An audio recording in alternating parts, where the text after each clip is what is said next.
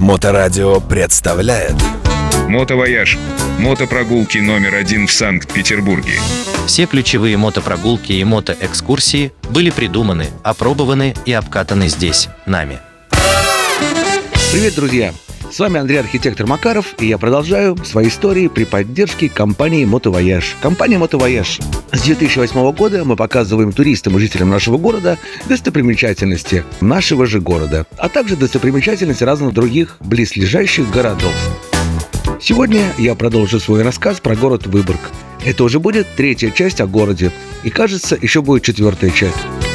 На данный момент город Выборг равен крейсеру «Авроры», потому что только про крейсер «Аврора» у меня было три части, ибо эту историю невозможно рассказать за меньшее количество времени. То есть это история на 30 плотных минут.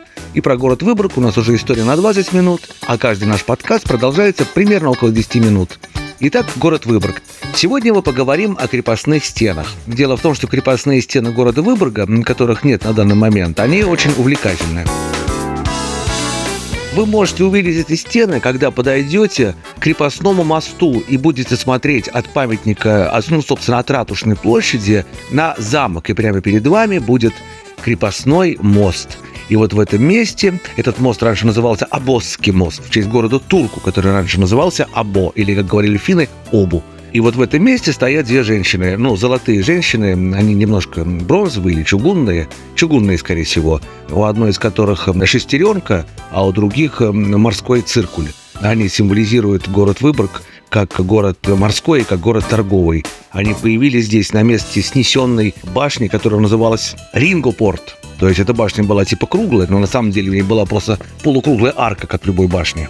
Именно в этом месте от этих двух золотых тетенек отходят остатки крепостной стены, которые можно будет увидеть. А потом они сходят на нет и превращаются просто в мостовую, и на которой стоят дома. Кстати, дома по периметру старого города – это и есть периметр старой крепостной стены города Выборга, которая была построена в середине и второй половине 15 века, то есть после 1451 года.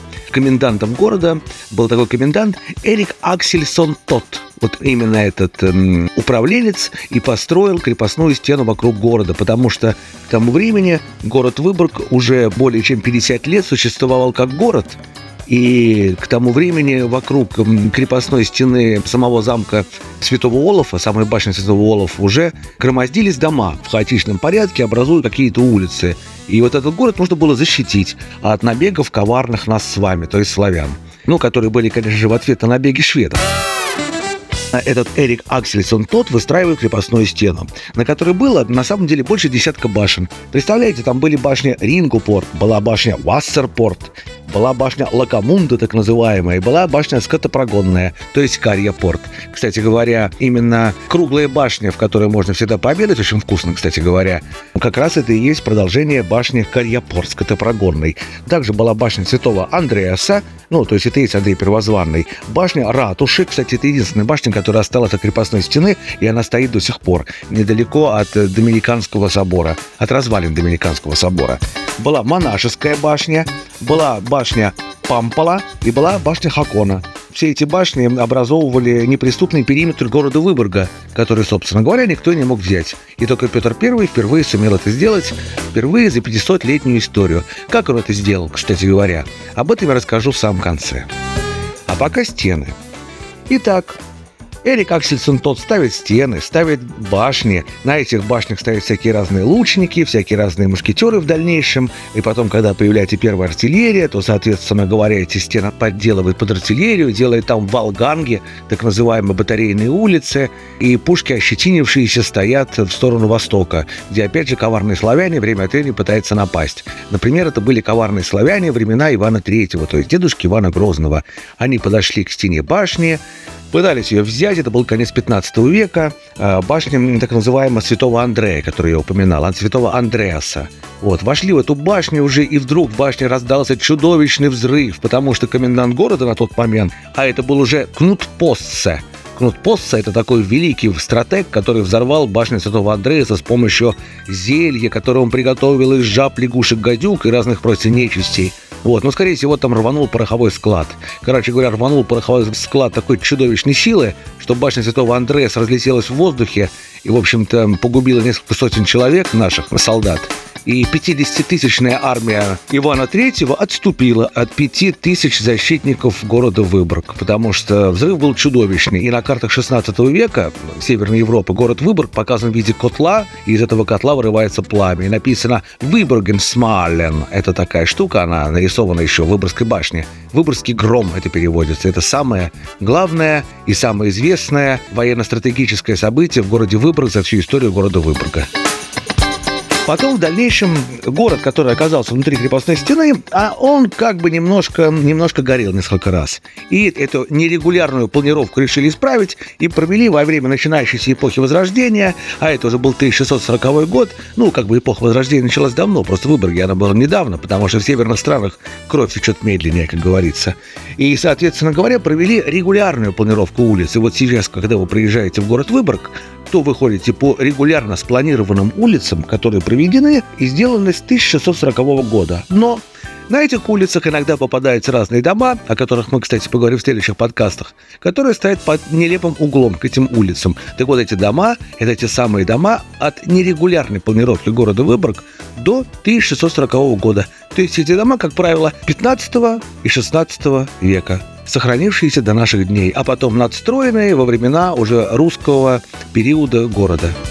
В дальнейшем, спустя сто лет после создания крепостной стены, при новом правителе на тот момент, при короле Густаве Васы, который отделил Швецию и сделал ее независимой от проклятых датчан и норвежцев эм, с точки зрения шведов, и в 1550 году к скотопрогонным воротам, через которые скот выгоняли на улицу, это в том месте, где рыночная площадь находится, приделали новую систему фортификационных сооружений, которая называется Барбакан.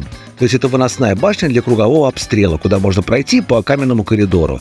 Вот эта вот башня круглая, она так и называется круглой, потом ее назвали Святой Екатериной. Вот именно в этой башне это и есть остаток э, Выборгской стены, которая стоит в полной красе и которая привлекает своим вниманием туристов, и в которой как раз и можно пообедать. И в этой башне, кстати говоря, был подписан в 1607 году договор между Михаилом Шуйским, братом Василия Шуйского, и представителем шведов Понтусом Делагарди о взаимном ненападении.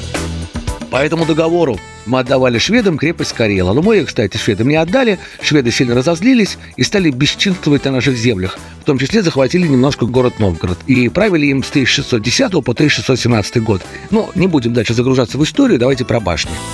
В дальнейшем сын Густава Васа, его звали тоже Эрик, это был Эрик XIV, он придумал еще новый вид стен, который пристроил уже к этим существующим стенам, потому что город Выборг разрастался. И он придумал сделать так называемый хорнверк.